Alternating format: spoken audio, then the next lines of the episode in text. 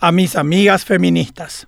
El feminismo es una de las corrientes más nobles que apareció y que afortunadamente se está consolidando en Paraguay. Sus exponentes genuinas conservan algo de la valentía de las residentas, que defendieron a muerte nuestra nación cuando casi ya no había hombres para luchar por ella durante la Guerra Grande. Sin embargo, últimamente, el verdadero feminismo que pregona la igualdad entre hombres y mujeres se vio seriamente alterado por feministas radicales, que solamente parecen buscar fomentar el odio contra los varones. Una excusa para sostener esta peligrosa filosofía es el aumento de la violencia de hombres contra mujeres en Paraguay. Y sí, es cierto, Lamentablemente nuestro país registra un escalofriante índice de feminicidios. Cada maltratador de mujeres o feminicida obviamente debe ser castigado con el máximo rigor de las leyes vigentes, sea quien sea. La violencia no se justifica bajo ningún sentido contra ninguna mujer, pero tampoco contra ningún hombre. Aunque son menos, también hay casos de hombres agredidos o asesinados por mujeres, solo que ellos no generan la misma indignación en redes sociales.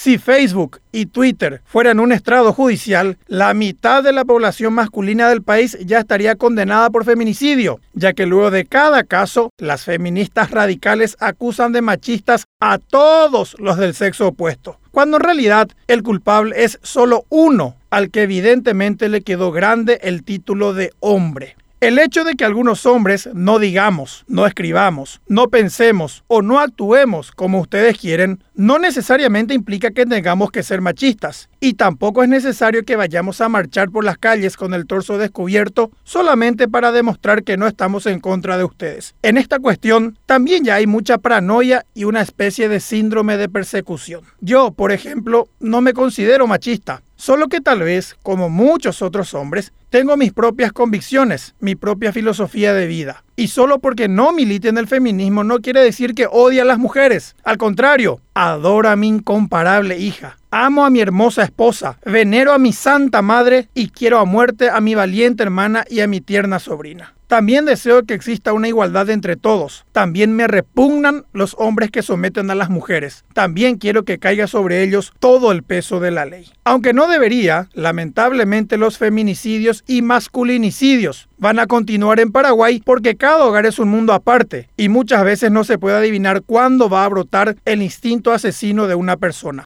Como el problema es cultural, la solución es la educación. Entonces, en vez de fomentar el odio entre hombres y mujeres, mejor luchemos juntos para cambiar este país si es que tiene rasgos machistas. Porque al fin y al cabo, Dios nos hizo el uno para el otro. Literalmente, hagamos el amor, no la guerra.